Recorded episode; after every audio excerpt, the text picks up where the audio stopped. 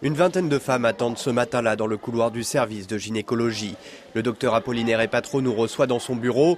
Il prend des nouvelles d'une jeune femme arrivée la veille. La victime est venue effectivement parce qu'elle a été agressée et la prise en charge est immédiate. Ce que j'ai vu cliniquement, c'est l'asthénie physique, un état altéré. C'est comme si elle est abandonnée à elle-même. Et là maintenant, elle a repris euh, c'est ce que nous cherchons. Façonnée commerçante, elle regagnait son quartier en périphérie de Bangui lorsqu'en fin de journée, elle a été agressée à une barrière informelle. Ses marchandises ont été pillées et les agresseurs l'ont violée. Ce qui m'est arrivé est traumatisant. Ces hommes m'ont torturé.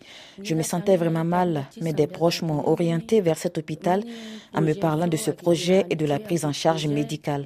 J'ai été accueillie, puis j'ai consulté un médecin. Il m'a fait les examens nécessaires et j'ai reçu des soins. Il a décidé de me garder en observation pour voir comment ma situation allait évoluer. Par la suite, j'irai voir l'aide sociale et juridique car je veux qu'il y ait des poursuites, que mes bourreaux soient punis. L'hôpital de l'Amitié accueille trois des 15 gynécologues recensés en Centrafrique pour quelques 6 millions d'habitants. Si le nombre et la formation des personnels demeurent insuffisants, la convention signée en 2020 avec le ministère de la Santé et les partenaires étrangers a permis des progrès dans la prise en charge médicale et psychologique, souligne le directeur de l'hôpital.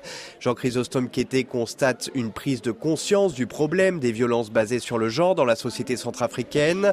Il estime qu'il faut continuer la sensibilisation et assurer les victimes qu'elles seront protégées et soutenu.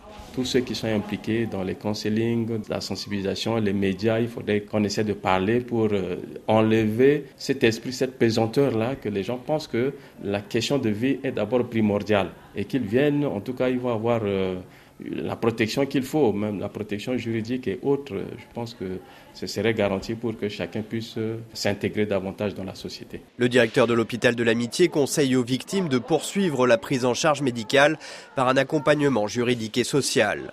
François Mazet de retour de Bangui, RFI.